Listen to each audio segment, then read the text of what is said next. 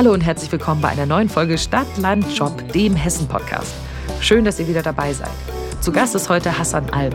Ich spreche mit ihm über Hilfen für Kinder und Eltern und ob diese immer ausreichen. Schön, dass ihr da seid. Und schön, dass äh, Sie auch da sind, Herr Alb. Ähm, kurz vorab, es wäre mir ganz lieb, wenn wir uns duzen könnten im Gespräch, weil ich das Gefühl habe, dann ist man auf so einer persönlicheren Ebene. Wäre das okay für Sie? Ja, sehr gerne. Okay, cool. Gerne, dann, ja. hi, ich bin Lisa. Ich bin der Hassan. Hallo. Sehr gut, cool. Ich habe dir zu Beginn unseres Gesprächs etwas mitgebracht. Hier. Ich kippe es mal aus. Mhm. Das ist ein Puzzle. Puzzelst du gerne? Nicht sehr oft, aber hin und wieder, ja. Während Corona haben einfach alle gepuzzelt. Ne? Das war ja so ein richtiger ja. Puzzleboom irgendwie. Das war ja so krass. Die Hersteller sind teilweise nicht hinterhergekommen, wie hoch die hm, Nachfrage war an Puzzles. Hast du eine Idee, warum ich ein Puzzle mitgebracht habe? Ich kann mir vorstellen, also wenn ich ein Puzzle sehe, das hat immer gute und schlechte Seiten, finde ich. Also das mm. ruft einmal gute Laune hervor, aber auch mal schlechte Laune, je nachdem, wie weit man kommt und ist halt viel Konzentration auch nötig. Mhm, mh, das finde ich einen guten genau. Ansatz. Ähm, ich habe es eher mit dem Hintergedanken gemacht, dass äh, Puzzle hat ja teilweise tausende Teile und es dauert einfach super, super lange, bis man das fertig hat. Und man braucht super viel Geduld beim Puzzeln. Würdest du sagen, dass du auch hm. Geduld brauchst in deinem Job? Ja, also Geduld und vor allem auch Ausdauer ist nötig in meinem Job. Das ja? stimmt. Was sind so Momente, wo du besonders geduldig sein musst? Nun ja, es ist ja so, ich muss ähm, prüfen, ob Vorwürfe gegen Mitarbeiterinnen oder Mitarbeiter, die dann bei mir eingehen, betreffend der Jugendämter, ob die berechtigt sind. Da muss ich mit den ähm, Leuten sprechen, die sich beschwert haben. Da gibt's dann ein Hin und Her. Ist manchmal nicht so einfach. Also wenn da keine Geduld gegeben ist, dann ist das sehr schwierig. Mhm. Du genau, arbeitest genau. ja beim Regierungspräsidium in Gießen. Da bist du der Ansprechpartner in der Rechtsaufsicht Jugendämter und Jugendhilfe. Was genau ist denn deine genau. Aufgabe? Was genau machst du da? Also ich habe verschiedene Landkreise und kreisfreie Städte in meinem Bezirk in Hessen, wo ich für zuständig bin. Und ich überprüfe quasi, ob die Jugendämter rechtmäßig heißt das bei uns, also ob die rechtmäßig gehandelt haben. Das heißt, ob alles auch nach Recht und Gesetz verläuft. Wobei ich dazu sagen muss, wir prüfen nicht von Amts wegen, von Amts wegen heißt nicht von uns aus, sondern immer erst dann, wenn Beschwerden oder Eingaben bei uns eingehen. Ah, okay. Und, die bearbeite ich dann genau. Mhm, was sind das so für Beschwerden, die du bekommst? Das ist ganz viel. Das Spektrum ist auch sehr groß. Zum Beispiel ähm, Amtswillkür oder Amtsmissbrauch oder ähm, Verweigerung von Unterstützung der Eltern. Es kommt auch mal vor, dass die Kinder zu Unrecht weggenommen werden oder dass die Absicht da ist, dass die Kinder weggenommen werden, was dann Unrecht ist. Und ähm, manchmal hätte das Amt auch viel früher eingreifen müssen, um die Kinder zu schützen quasi. Also solche Sachen prüfen wir da. Wie viele Beschwerden bekommt ihr da so am Tag ungefähr? Kannst du das schätzen? Unterschiedlich. Manchmal haben wir Tage, wo nichts eingeht, aber die laufenden Fälle, die nehmen dann schon teilweise sehr viel Zeit in Anspruch. Also man kann schon sagen, dass ähm, in der Woche vielleicht vier oder so eingehen. Okay, okay. wie lange brauchst das du Das hört sich zwar wenig an, aber das nimmt sehr viel Zeit in Anspruch, weil das muss umfangreich, ich meine, da geht es um Kinder, muss umfangreich geprüft werden. Mhm, das ist nicht eine Sache, die in 20 ja. Minuten gegessen ist. Ja, ja, auf jeden Fall, genau. Mhm. Wir machen das in diesem Podcast immer so, dass unsere Gäste immer einen Sound mitbringen, was so typisch für ja. ihre Arbeit ist. Ähm, du hast uns auch einen Sound mitgebracht, ne? Genau. Dann genau. lass uns doch in den mal reinhören. Okay, ganz klassisch. Klassisch, genau. Telefonklingeln. Warum ist denn das Telefonklingeln für dich typisch in deinem Job? Das ist so bei mir. Meistens sind viele Nummern entweder eingespeichert oder ich kenne die Nummern auch wenn dann wirklich Anrufe reinkommen, was auch öfters geschieht, wo die Nummern unbekannt sind oder auch so, dann denkt man sich jedes Mal, was könnte es diesmal sein? Das sind dann Beschwerden oder Eingaben von Bürgerinnen oder Bürger, die das Gefühl haben, dass das Jugendamt die Aufgaben nicht richtig wahrgenommen hat. Mhm. Und da steckt wirklich jedes Mal eine andere Geschichte dahinter und teilweise auch sehr traurig und deswegen ist das schon immer so ein typisches Zeichen für mich, wo ich dann denke, aha, da kommt jetzt wieder was. Mhm. Bekommt ihr die meisten Beschwerden übers Telefon? Ähm, ja, also ich sag's mal so, selbst wir bekommen viele telefonische Beschwerden, primär genau, aber auch per E-Mail oder als Brief von Nachbarn, Verwandten, Arbeitskollegen, Eltern oder auch mal anderen Behörden, die dann bitten, dass wir da was überprüfen. Ähm, okay. Nur wenn da auch mal was per Brief kommt, dann ähm, versuche ich als erstes mal den persönlichen Kontakt übers Telefon mhm. aufzubauen. Mhm, warum? Genau. Einfach um den Gegenüber kennenzulernen und zu wissen, was da wirklich nach der Meinung der, des Anrufers geschehen ist, um mir ein mhm. Bild zu machen. Mhm. Genau. Jetzt so viel zu telefonieren, ne, am, am Schreibtisch sitzen, das wirkt, sage ich mal, auf den ersten Blick vielleicht nicht unbedingt super cool, so ein bisschen oldschool, mhm. wenn so Leute Briefe schreiben und du musst so Briefe lesen. Hast du das manchmal, dass Leute so reagieren, wenn, wenn du ihnen erzählst, was du machst? es kommt schon ab und zu vor, aber ich finde, das ist ein Trugschluss. Also im Gegenteil, mein Job ist wirklich aufgeregt, also aufregend und ähm, gar nicht langweilig. Also ich bin da auch tatsächlich aufgeregt jedes Mal, wenn was reinkommt, weil das ist halt sehr abwechslungsreich, weil da immer wieder was Neues rauskommt. Mhm. Und es ist auch nicht so, viele denken dann, ach gut, der sitzt da an seinem Schreibtisch und telefoniert nur rum und stempelt oder macht Urkunden oder so, ist das in der Tat nicht. Ich fahre auch zu Gesprächen, ähm, besuche auch mal Jugendämter. Ich bin da auch mal, wenn Corona das zulässt, bin ich auch mal unterwegs. Hm, okay. Wir haben genau. in diesem Podcast eine kleine Kategorie, die nennt sich Das glaubt dir niemand. Das glaubt dir niemand. Lass uns mal darüber reden. Hast du, ist dir etwas passiert in letzter Zeit, wo du das Leuten erzählt hast und dir hat das niemand geglaubt? Oder wo du so gedacht hast, oh Gott, wenn ich das jemandem erzähle, das glaubt mir keiner. Ja, ähm, also generell, dass, ich sag's mal so, dass Ämter andere Ämter prüfen. Mhm. Das ist für viele auch neu. Wenn ich sage, dass ich als Amt jetzt, ich sag mal Amt, dass ich als Amt andere Ämter prüfe, das kennt auch keiner. Da sind dann viele perplex. Wie geht das denn? Das ist doch eine Zusammenarbeit. Wie, können, wie kannst du denn die Jugendämter prüfen? Mhm. So reagieren dann doch viele, genau, weil die von der Rechtsaufsicht nichts wissen. Ja, ich muss sagen, immer als du es erwähnt hast, dass sich andere Ämter manchmal bei euch beschweren, habe ich genau das Gleiche gedacht. Ich so, wie? Andere Ämter? Also ja, eben zum Beispiel, genau. Ja, okay, aber warum ist das so wichtig, dass Ämter sich gegenseitig? Ja, das sind dann nicht direkt Beschwerden. Das ist dann einfach so, dass zum Beispiel, ähm, da war mein Fall, dass ein Amtsgericht das Ganze, da ging es um Obhutnahme, das Ganze betreut hat und da der Meinung war, dass das zuständige Jugendamt, ähm, dass da was schiefgelaufen ist, dass das zu spät, dass zu spät reagiert worden ist. Und dann kam auch mal, das war keine Beschwerde, aber ein Schreiben vom Amtsgericht, dass ich da mal nochmal schauen soll, ob das alles so korrekt ist. Mhm. In Deutschland gibt es ja ungefähr 600 Jugendämter. Und man kennt ja das Jugendamt vor allem, weil die dafür da sind, um das Leben von Kindern und von Jugendlichen und von Familien besser zu machen. Du kümmerst dich jetzt aber um Beschwerden. Ja. Wie passt denn das zusammen, dass es so ein Amt gibt, was ja eigentlich das Leben besser machen soll, aber es dann so viele Leute gibt, anscheinend, die sich ja über Jugendämter beschweren? Ja, man muss da auch die andere Seite betrachten. Ich meine, Jugendämter, das hört sich jetzt so an, als ob die Jugendämter alles falsch machen. Im Gegenteil, die Jugendämter, mhm. die erhalten auch Druck von allen Seiten. Ich meine, sie haben quasi eine Doppelfunktion. Auf der einen Seite ist das Interesse ähm, das Wohl des Kindes durchzusetzen, was Aufgabe der Jugendämter ist. Und auf der anderen Seite müssen ja auch schauen, dass die Eltern ähm, bei der Erziehung die Kinder unterstützen. Und das ist dann schwierig für die Jugendämter. Manchmal verstehen die Eltern das auch nicht und fühlen sich zu Unrecht behandelt oder zu ungenügend unterstützt. Andere wiederum sind der Meinung, dass die Jugendämter gar nichts täten. Also das ist schwierig. Die haben wirklich Druck von allen Seiten. Hm. Ich glaube, es ist ja auch total wichtig, dass Jugendämter, die haben ja recht viel Macht auch, sage ich mal. Ne? Die können total viel bewirken und total viel machen. Ne? Die können Kindern ihren Eltern ja. wegnehmen, wenn die das Gefühl haben, dass das nichts, ähm, dass das keine gute Umgebung ist für das Kind. Also die haben schon eine gewisse Macht in der Hand. Und deswegen ist es auch total gut, dass solche Ämter ja auch, sage ich mal, kontrolliert werden. Ne? Dass das auch geguckt wird, dass das allen mit alles mit rechten ja, genau. Dingen zugeht, sozusagen. Ne? Auf jeden Fall. Ja. Hattet genau. ihr, habt ihr seit Corona mehr Beschwerden, als ihr vorher hattet? Ja, es ist mehr geworden. Ich meine, das ist, denke ich, auch logisch, weil viele zu Hause sind. Die Eltern, die Kinder verbringen mehr Zeit als vorher. Es ist schon mehr geworden, also es ist schon spürbar mehr geworden, genau. Mhm.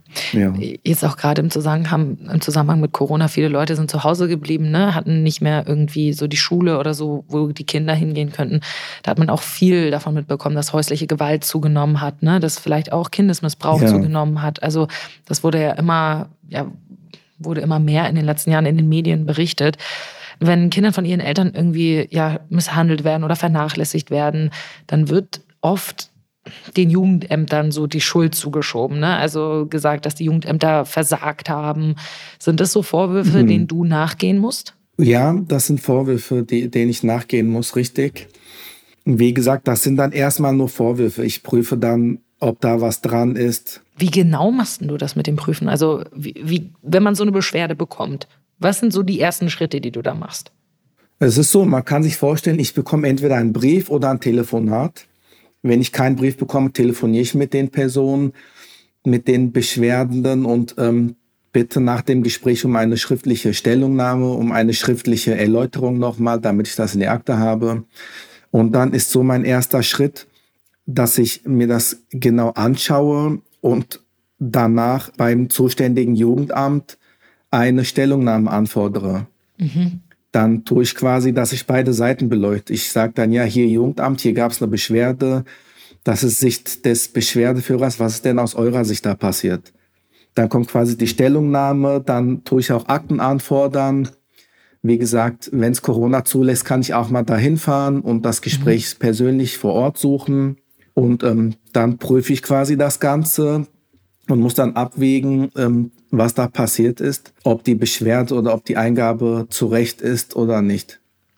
Was ist denn dann, wenn du feststellst, okay, die haben tatsächlich unrechtmäßig gehandelt? Was machst du dann? Äh, da muss man erstmal differenzieren, weil ähm, das kann ein persönliches Fehlverhalten der Mitarbeiter des Jugendamtes sein. Und da sind wir dann, das ist dann auch ganz oft der Fall, da sind wir aber nicht zuständig, sondern der Landrat oder die Landrätin, mhm. Wenn es eine Kreis ist, ein Kreis ist, und die müssen das dann feststellen und auch ahnden gegebenenfalls. Aber wenn das wirklich fachlich, inhaltlich falsch ist, dann stellen wir sicher, dass das in Zukunft nicht mehr passiert. Dafür auch die ähm, Rechtsaufsicht und ähm, gegebenenfalls tun wir dann auch die Kommunalaufsicht in unserem Haus einbinden. Also da muss man abwägen, was das quasi ähm, für Beschwerden sind. Mhm. Triffst du auch irgendwelche Entscheidungen dann am Ende? Ich prüfe das aber, ohne dass mein Vorgesetzter das sieht, ähm, treffe ich nicht direkt. Die. Also ich lege meine Entscheidung vor, mhm. was dann meistens auch so dann durchgeht. Nur ähm, wir haben immer mindestens vier Augen-Prinzip, dass dann auch teilweise die Rechtsabteilung, mein Vorgesetzter, dass da alle drüber gucken, dass da auch ja nichts verkehrt läuft. Oh gut, das ist ja auch total wichtig. Gerade wenn es so wichtige Entscheidungen sind, ne, die alleine zu treffen, ist ja schon ganz schön krass. Wichtige Entscheidung und wichtige Gesetze, die zu beachten sind. Also das mindestens vier Augen sind da schon ähm, sehr relevant, genau. Ja. Du hast ja vorhin schon gesagt, da sind teilweise wirklich richtig krasse Sachen dabei. Ich meine, wenn es um Kinder geht, wir haben schon gesagt, ne, es geht um Kindesmisshandlung teilweise ja. auch. Da sind wirklich krasse Sachen dabei. Wie gehst du damit um, wenn du so super schwierige Schicksale mitbekommst von Kindern? Also das ist so, ähm, am Anfang hat mich das schon sehr mitgenommen mhm. muss ich sagen. Ich habe selber auch Kinder. Man muss lernen, abschalten zu können, wenn man Feierabend gemacht hat, wenn man nach Hause kommt. Man muss sich das beibringen. Und das habe ich dann irgendwann auch gemacht. Jetzt weiß ich genau, egal wie hart das war oder wie schlimm es die Kinder getroffen hat, ich versuche die guten Seiten zu betrachten. Wenn also, dass es auch gute Seiten gibt. Wenn ich nach Hause komme, bin ich einfach froh und weiß auch zu schätzen, ähm, dass es uns gut geht mhm. und versuche dann wirklich abzuschalten. Hast du da so bestimmte Taktiken, dass du sagst, okay, ich komme nach Hause und dieser Sessel ist so mein Ruhepol oder irgendwie sowas? Hast du so Tipps für Leute? So Tipps direkt nicht. Also das brennt man sich irgendwann ein. Das läuft wirklich automatisch, wenn man irgendwann nach der Zeit, wenn man nach Hause kommt, man weiß schon auf dem Weg, da macht man sich noch leicht Gedanken, ja, das könnte ich morgen so und so angehen. Sobald man nach Hause kommt, die Familie sieht, ähm, dann ist alles vergessen. Mhm. Und das geht nicht von heute auf morgen, aber das kommt mit der Zeit. Mhm. Und wie ist das bei der Arbeit? Weil es ist ja schon auch wichtig, dass du bei den Fällen irgendwie eine gewisse Distanz bewahrst. Ne? Aber wenn es dann so mega krasse emotionale Geschichten sind, wie schaffst du das da, die Balance zu halten? Schwierig manchmal mhm. in der Tat. Das ist so ein Thema, was du jetzt angesprochen hast. Das ist, das berührt einen schon. Das merkt auch der Gegenüber. Das kann man oft auch nicht verbergen. Man muss trotzdem einfach versuchen, neutral die Sache anzugehen, versuchen, das einfach sachlich, sachlich zu erläutern. Und ja, ist manchmal wirklich schwierig, aber. Es ist ja aber auch total menschlich, ne? Also es ist ja völlig okay, wenn der Gegenüber das merkt. Ja, das kann man, sowas kann man nicht abschalten. Das ist aber auch gar nicht schlecht. Das finde ich sogar gut. Dass der Gegenüber merkt, dass man da auch mit involviert ist, dass einem das auch wichtig ist und dass man versucht, da eine Lösung zu finden. Genau. Ich glaube, ist es bei dir so, dass du im Hinterkopf diesen Gedanken hast, naja, ich, ich helfe den Menschen ja und ich bin da, um, ja, um diesen Konflikt zu lösen. Hilft dir das manchmal dann in solchen Momenten? Ja, ja, auf jeden Fall, klar. Ich weiß ja, ich bin zuständig. Ich habe das freiwillig gemacht. Ich will ähm, fürs Wohlergehen der Kinder sorgen und das tut mir sehr gut. Also das gibt mir auch die Kraft, da weiterzumachen, auf jeden Fall. Hm. Ja. Warum hast du dich für diesen Job bei der Rechtsaufsicht entschieden? Wie gesagt, an erster Linie, weil mir das Wohl der Kinder sehr am Herzen liegt. Die Kinder und die Jugendlichen sollen im Haus der Eltern gut und vor allem ohne Gewalt aufwachsen können. Ich meine, ich in dem Bereich habe gesehen, dass es da auch viele andere Fälle gibt. Und zur Not muss halt den Eltern auch das Recht abgesprochen werden und das halt durch die Jugendämter, ähm, dass die Kinder weiterhin bei ihnen leben. In manchen Fällen geht das in der Tat nicht anders. Mhm. Wann hast du das erste Mal von diesem Job erfahren? Von dem Job weiß ich schon lange und ähm, aber konkret damit beschäftigt habe ich mich dann auch erst damals, als ich mich beworben habe auf diese Stelle. Mhm. Was hat dich damals motiviert, dich zu bewerben?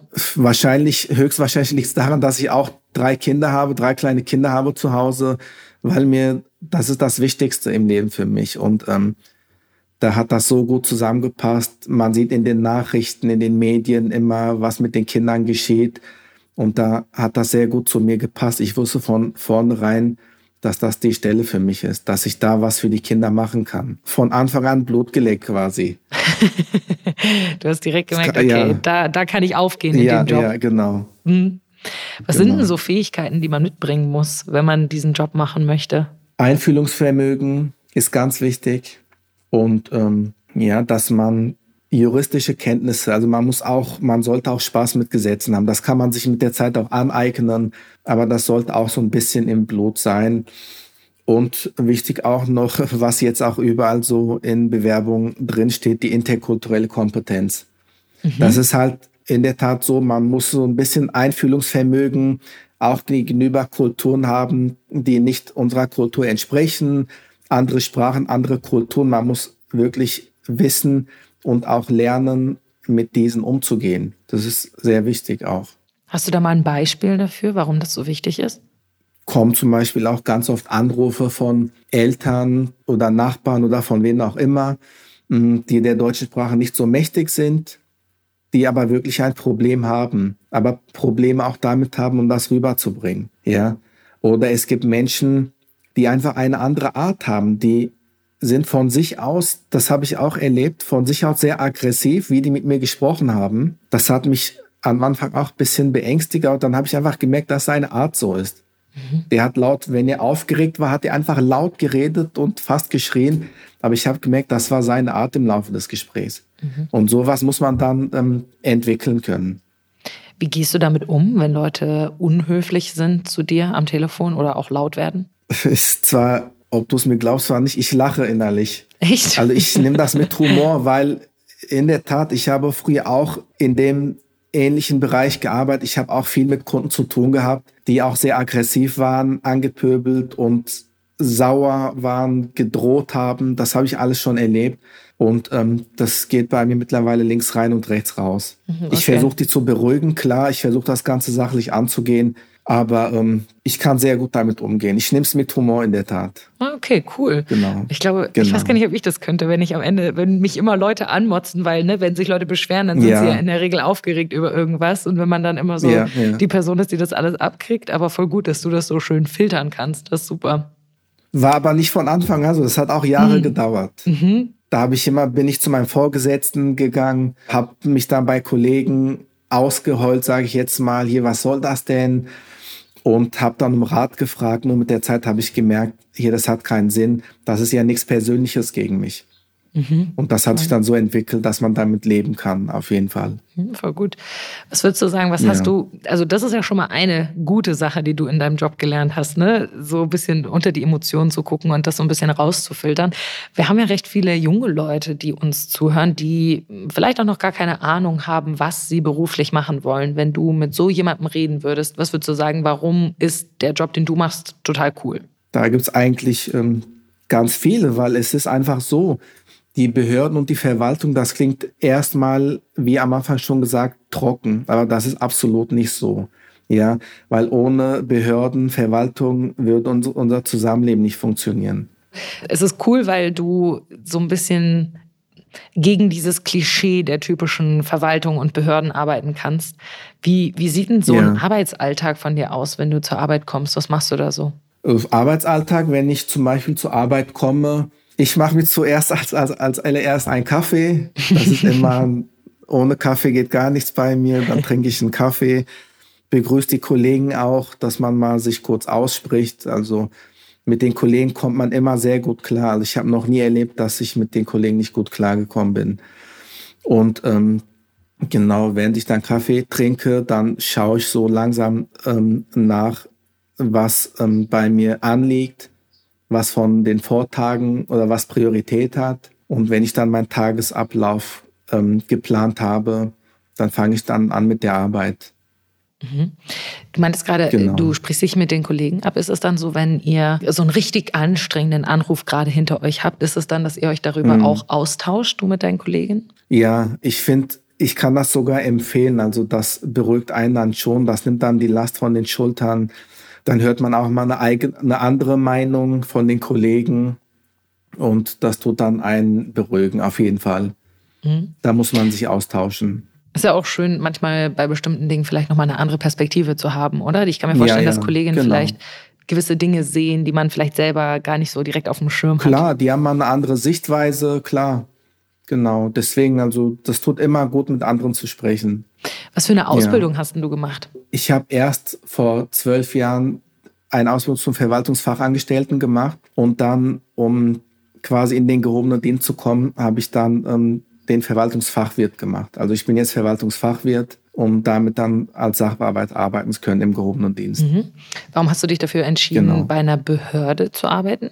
Wie gesagt, ich habe auch ähm, früh erkannt, auch ähm, durch mein, mein Vater ist später nach Deutschland eingereist zum Beispiel und da habe ich auch viele Behördengänge für ihn gemacht und da habe ich aber die andere Sichtweise schon sehr früh mhm. gemerkt. Also, dass wirklich die Behörden, die Verwaltung sehr wichtig sind für uns und dass ohne die nichts funktioniert. Und ähm, ja, deswegen, die staatlichen Stellen sind sehr wichtig. Sie kümmern sich zum Beispiel in meinem Fall um den Schutz ähm, von Kindern, und Jugendlichen unterstützen die Eltern sowohl finanziell als auch, wenn es um die Erziehung mhm. geht. So Sachen, das macht alles die Behörde. Ich wusste von Anfang an, also seitdem nach meinem Fachabi, dass ich das machen will.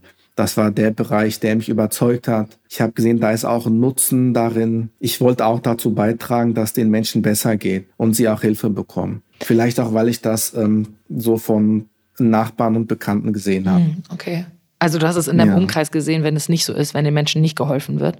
Ja, ja, genau. Also ich habe da schon viel erlebt, auch viel geholfen früher in der Tat und ähm, habe dann die Sichtweise der Verwaltung schon die Brille sehr früh aufgesetzt und da wusste ich, dass ich das machen möchte. Auch ungewöhnlich eigentlich, ne? dass man schon von, von so ja. früh diese Verwaltungsbrille, wie du es gerade genannt hast, aufgesetzt hat. Ja, ja, das stimmt, das stimmt. Das ist auch ungewöhnlich. Ähm, da waren auch alle überrascht. Früher als ich das machen, ist, wie gesagt, schon zwölf, fast 13 Jahre mhm. her, dass ich in der, im öffentlichen Dienst bin. Und ähm, ich habe keinen Tag bereut, muss ich ganz ehrlich sagen. Das ist mein Traumjob und ich werde das auch machen, bis ich irgendwann nicht mehr arbeiten muss. Das ist sehr, sehr schön, dass du jetzt in deinem Traumjob bist. Ja, auf jeden bist. Fall, hundertprozentig. das ist richtig schön. Ja. Was magst du besonders an deinem Arbeitgeber, also am Land Hessen? Das Wichtigste ist, dass ich, äh, das ist ein, eine sichere berufliche Perspektive für mich. Ja, also ich kann mit meinem Job was Sinnvolles tun. Mein Job ist aber auch sicher, definitiv. Ich bekomme auch viele Fortbildungsmöglichkeiten. Das gibt's auch nicht mhm. überall, weil das kostet äh, unterm Strich Geld und das wollen die Arbeitgeber teilweise nicht. Das ist aber bei uns sehr wichtig, das wird gefördert und ähm, ich fühle mich auch sehr wohl. Ich habe auch andere Abteilungen erlebt beim Land Hessen. Ich habe mich immer sehr wohl gefühlt mit den Kolleginnen und Kollegen. Und ähm, gibt es dann, ja, das Wichtigste hätte ich fast vergessen. Ich bin ja selber Familienvater und das Land Hessen, der Arbeitgeber, unterstützt Familien, also extremst. Ähm, zum Beispiel in, ich habe Telearbeit genehmigt bekommen. Das heißt, ich kann Beruf und Familie unter einen Hut bringen. Das ist cool. Das ist wirklich schön. Das ist sehr, sehr wichtig. Genau, genau. Mhm. Das finde ich auch sehr cool. Mhm. Hast du das Gefühl, dass die Bürgerinnen und Bürger in Hessen was von deinem Job haben? Ja, auf jeden Fall. Ich meine, ähm, die Bürger, die fühlen sich dadurch ernst genommen. Ganz klar. Die müssen nicht alles hinnehmen. Die haben das Recht, sich zu beschweren. Das wissen viele nicht, aber das kommt immer mehr an. Ist halt eine Demokratie in Deutschland, ja. Und die müssen das lernen. Und ich trage auch dazu bei, ähm, dass zum Beispiel die Kinder und die Jugendlichen geschützt werden, dass Familien auch Hilfen bekommen. Und wie gesagt, wenn es Versäumnisse der Jugendämter gibt, dass das, ähm, wie soll ich sagen, nicht unter den Teppich gekehrt wird, mhm. dass da auch reagiert wird, gehandelt wird. Voll, das ist ja. total wichtig, glaube ich. Ja. Mm, was verbindest ja, ja, du denn mit dem Land Hessen? Mit dem Land Hessen, also das ist meine Heimat. Ich bin hier geboren, aufgewachsen, und ähm, meine Familie wohnt hier. Ich wohne hier auf einem kleinen Dorf, kann man sagen. Also ich liebe das Landleben auch in der Tat und die Natur um mich herum. Also es ist schon sehr lebenswert hier. Und deswegen bin ich auch stolz. Ich bin hier geboren. Ich bin glücklich hier und ich arbeite für das Land Hessen, wo ich wohne. Mhm. Also besser geht's eigentlich nicht. Also würdest du sagen, du bist stolzer Hesse sozusagen? Ja, auf jeden Fall. Gebürtiger Schlammbeißer und stolzer Hesse, auf jeden Fall. genau. Erfährst du eigentlich, wenn deine Arbeit dazu beigetragen hat, dass es einem Kind oder einer Familie wirklich geholfen hat? Ähm, ja, ich erfahre das zum Glück. Ähm, ich bekomme dann entweder ein Schreiben, je nachdem, wo das im Endeffekt landet.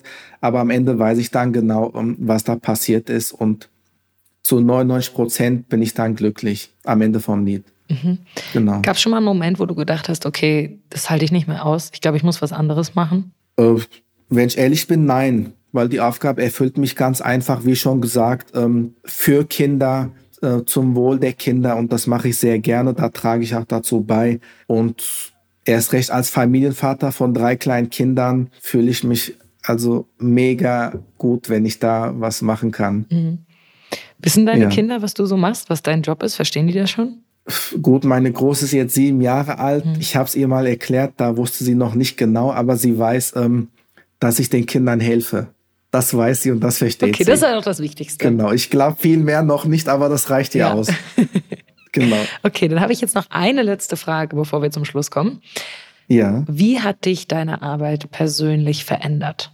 Also es ist so, wenn ich morgens aufstehe und weiß, dass ich was Sinnvolles tun muss, ja, und da finde ich, ist schon eine Veränderung da. Ich weiß genau, ich werde auch gebraucht. Ich erfahre zum Beispiel von unterschiedlichen Dingen, aber ich sehe auch, ähm, dass viel getan wird, um was zu ändern. Und deswegen bin ich auch froh und dankbar, zum Beispiel, dass meine Kinder in einem behüteten Umfeld aufwachsen können. Das muss man auch zu schätzen wissen, weil das ist nicht ähm, selbstverständlich. Ja, und wenn man dann nach Hause kommt und sieht, ja, die Kinder sind glücklich, denen geht's gut, die haben keine Probleme, ähm, dann weiß ich das immer mehr zu schätzen. Sehr schön. Sehr schön. Ja. Ich habe zum Schluss noch ein kleines Spiel, was ich mit dir spielen würde. Das nennt sich Punkt, Punkt, Punkt. Das bedeutet, ich gebe dir fünf okay. Satzanfänge und ich würde dich gerne bitten, diese Satzanfänge für mich zu beenden. Okay? Als Kind wollte ich immer fliegen können. Sehr gut. Ich wollte ich immer fliegen als Kind. Das ist, ein, das ist ein guter Traum. Das wollte ich auch als Kind gerne. Das will ich auch jetzt noch, ehrlich gesagt. ja, ich auch, stimmt. Ich lebe gerne in Hessen, weil. Weil ich hier geboren und aufgewachsen bin. Wenn ich König von Hessen wäre, würde ich. Oh Gott. Wenn ich König von Hessen wäre, würde ich mehr gesetzliche Feiertage einführen. Vielleicht. Eine sehr gute Antwort. Ja. Okay. Ist kind im Gegensatz zu anderen Bundesländern noch etwas wenig. Okay, okay. Verstehe ich, verstehe ich. ja. Kinder sind das Wichtigste in meinem Leben, weil? Weil meine Kinder mich immer glücklich machen, auch wenn ich mal keine Laune habe. Kinder sind das A und O für mich in meinem Leben. Sehr gut. Und die letzte Aussage. Ja. Am liebsten spiele ich. Am liebsten spiele ich tatsächlich ähm, Brettspiele mit den Kids sogar. Oh, hast du da einen Favorite? Ja, Mensch, ärgere dich nicht. Ah, das ist gut. Standard-Klassiker, aber gerade zu Corona-Zeiten haben wir das so oft gespielt. Die Kinder haben das da neu gelernt und die haben es halt sehr gern gemacht. Mm, ja, mit dem Klassiker kann man ja. nie was verkehrt machen. Ja, ja, richtig, ja, genau, genau. Sehr gut. Vielen Dank, dass wir heute miteinander reden konnten, Hassan. Das hat mir wirklich sehr viel Spaß gemacht. Ja, danke auch. Das war Stadtlandjob, der Hessen-Podcast. Heute mit Hassan Alb. Mein Name ist Lisa Sophie Scheure. Vielen Dank, dass du mir die Einblicke in deinen Job gegeben hast und euch vielen Dank fürs Zuhören.